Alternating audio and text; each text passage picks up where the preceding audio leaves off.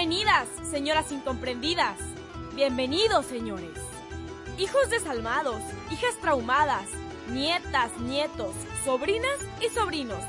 Bienvenidos a Las Señoras que Soy. Ocho estados de la vejez.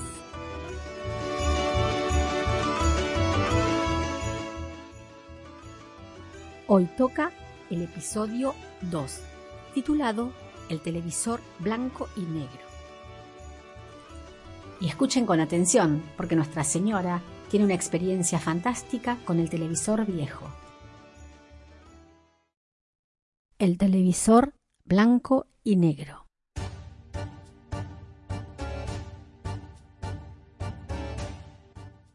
Hay un momento en la vida en que a una le llega algo, como una especie de revelación, y de ahí en más hay que hacerse caso. A mí me llegó el momento exacto en que supe que ya no quería salir de mi casa. Me dije, de acá no salgo más, a ninguna parte, ni con los vecinos a pedir tantita azúcar. Y fue definitivo ese momento. No me voy a olvidar nunca, porque yo estaba enchufando la televisión vieja. Tengo una en blanco y negro. Y cuando no están mis hijos, ni mi nuera, ni mis nietos molestando, la enciendo y le doy unos golpes a los costados. ¡Tuc, tuc! Como hacíamos antes. No más hace y la miro. Es raro, pero no tiene nada de malo. Para mí es como ver fotos.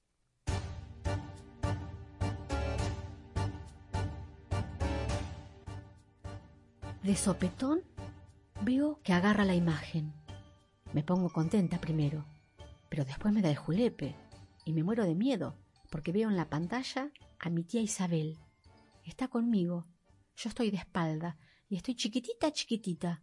Y le digo, ¿pero por qué, tía, no quiere salir? Ya, mi hija, me dice mi tía, déjese de andar preguntando, ¿por qué no? Y punto. Y se va la señal. Queda la televisión como si estuviera muerta. No hace ni ni nada. Y entendí. Cuando pasó eso de la televisión, yo tenía como diez años. Me mandaron a la casa de la tía Isabel de vacaciones. Me aburría como un hongo y me derretía del calor. No me quería llevar al balneario ni a ningún lado, y me tenía de acá para allá haciéndole los mandados. Por eso le pregunté eso, igualito como salió en la tele. Ahora me vengo a dar cuenta de que la fastidié con mis preguntas. En aquel tiempo terminé creyendo que no salía porque era gallega, y ahora en las mismas yo que soy argentina. ¿Quién lo iba a decir? Tengo un familión para que me hagan los mandados, pero ahora que mi hija, la del medio, se la pasa constelando y al fin me dejó en paz, yo, feliz de la vida, llamo a las motos y ya. No tengo que andar explicando. Agarro el teléfono y al gas, al del agua, al supermercado y al de los cigarritos los lunes. Los cigarritos con olor a monte, porque una tiene que darse un gustito. Y si no lo hace ahora, ¿cuándo? ¿Eh? Por el amor de Dios. ¿Cuándo? Yo digo que no salir no tiene nada de malo. No hay nada afuera que me llame la atención. Al contrario, cuando salgo me muero de tristeza. Donde los chicos paseaban en bicicleta y se metían al charco a cazar ranas y cuisas, ahora hay un edificio todo emperifollado. Entra y sale gente vestida de ejecutiva y a una ni la miran. Ni saben cómo se llama una que vivió en ese mismo lugar antes que todos ellos. ¡Qué tristeza! Y cuando paso por el almacén de don José, se me parte el alma. En la esquina pusieron una concesionaria. ¿Qué habrá sido de don José? Tan rica que hacía las milanesas, gorditas, y no les mezquinaba nada. Hay que ver las milanesas de ahora. Parecen radiografías empanizadas. Se me parte el alma. Y es que mi barrio se hizo finoli. ¿Quién diría que antes estaba lleno de zanjas y de charcos y que todos los niños cazaban ranas? Ahora los niños están todo el día encerrados porque afuera se llenó de degenerados. No pueden ni jugar en la puerta, ni en la puerta porque se los roban, dicen.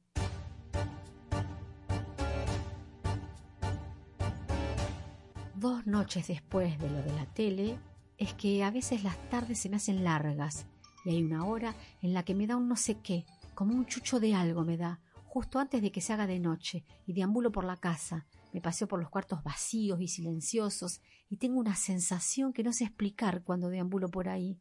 Y bueno, dos noches después me animé y encendí la tele de vuelta. La de color no. Encendí el televisor blanco y negro. Miro y nada. Pero oigo pasos. Aunque me esperaba que pasara algo, me asusté otra vez. No tanto como la primera, claro. y oí claritos mis pasos y me vi. Voy corriendo a mi casa. Se me hizo de noche.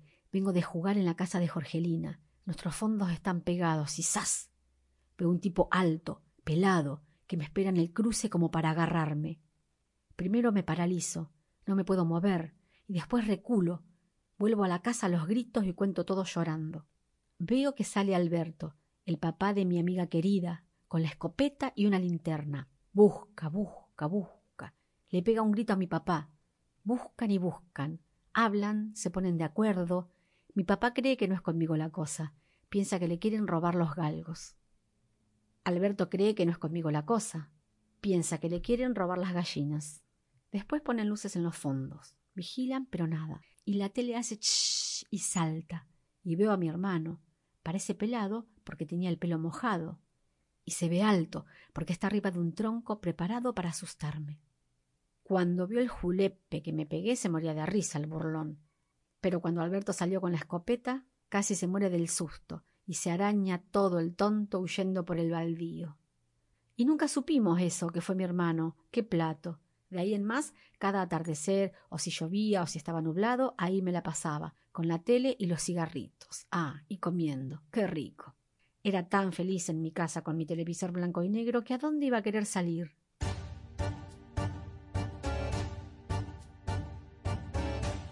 Pero eso de que decidí no pasar de la puerta para afuera y de que prefería estar sola, qué mal le pareció a mis hijos.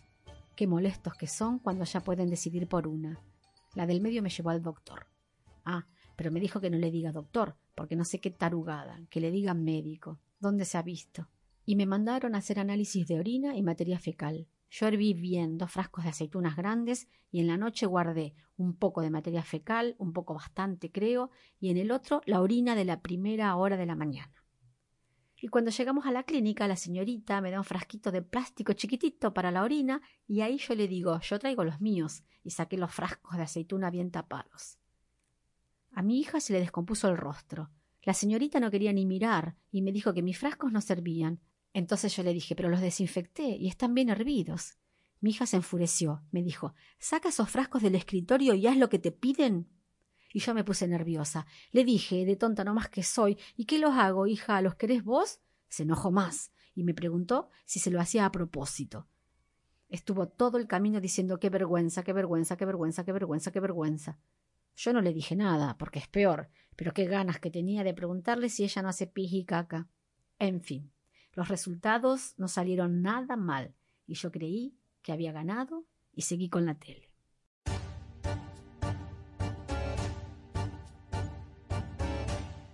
Una noche se me apareció mi mamá.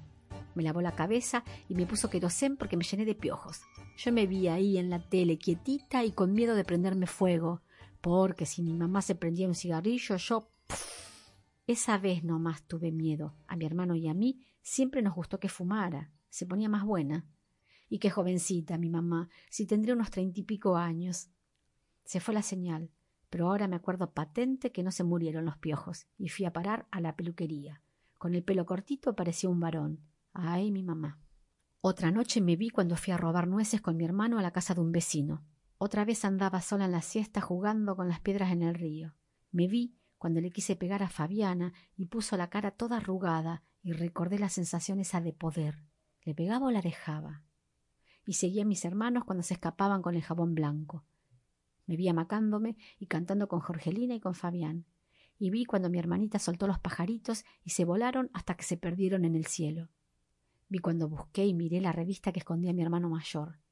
Vi fotos pornos y me temblaron las manos sin parar y me siguieron temblando después de que puse la revista en donde estaba.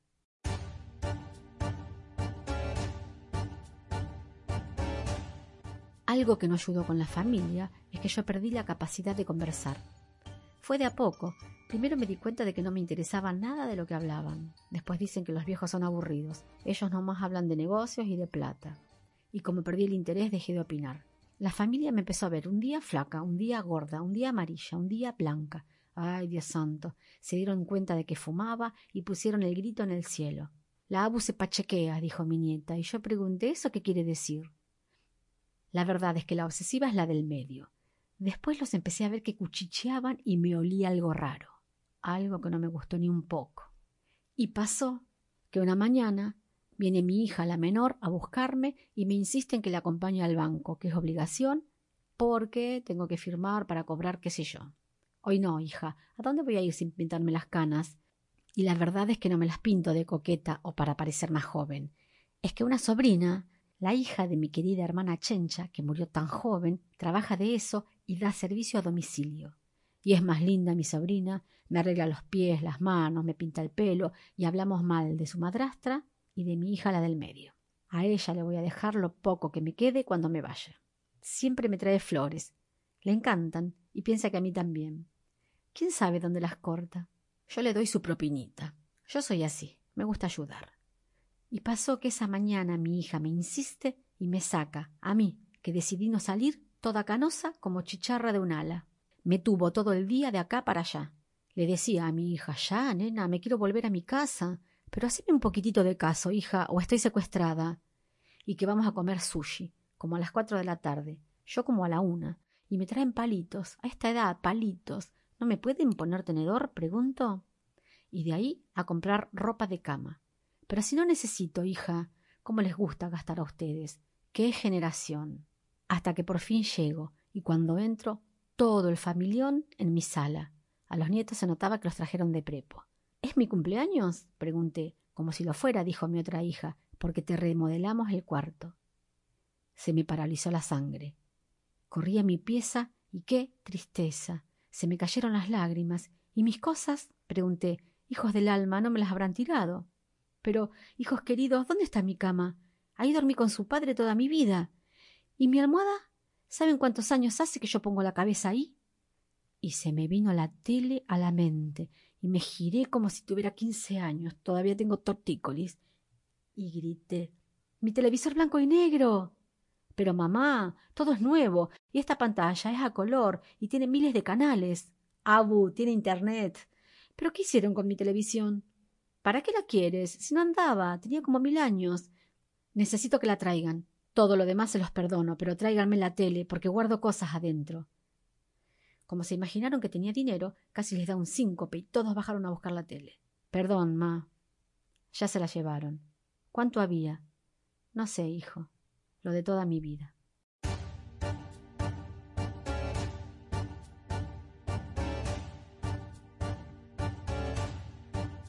Me pasé días muerta de la tristeza, dejada, ni a mi sobrina recibí, mi sobrina del alma.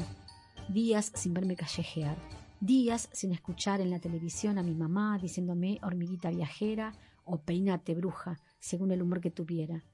Ya no me vi corriendo con los perros con el pelo corto como un varón, y no me vi más en las siestas persiguiendo escondida a mis hermanos. Y tampoco volví a ver la casa de la Jorja, atrás de la mía. Pensé que no me iba a recuperar nunca, pero la vida te da sorpresas. Sorpresas te da la vida. De a poco me acostumbré a la cama nueva, a la almohada blanda, a esa colcha artificial que no se entiende qué tiene adentro, pero que es muy calentita. Y además le agarré el gustito a la televisión con internet. ¿Les dije que tenía internet la tele?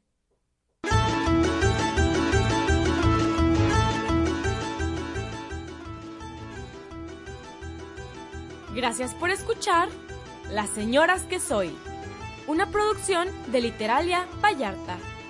Guión de Yamila Casela, voces Maya Stadie, La Rosquetona, Sofía Padilla y Yamila Casela.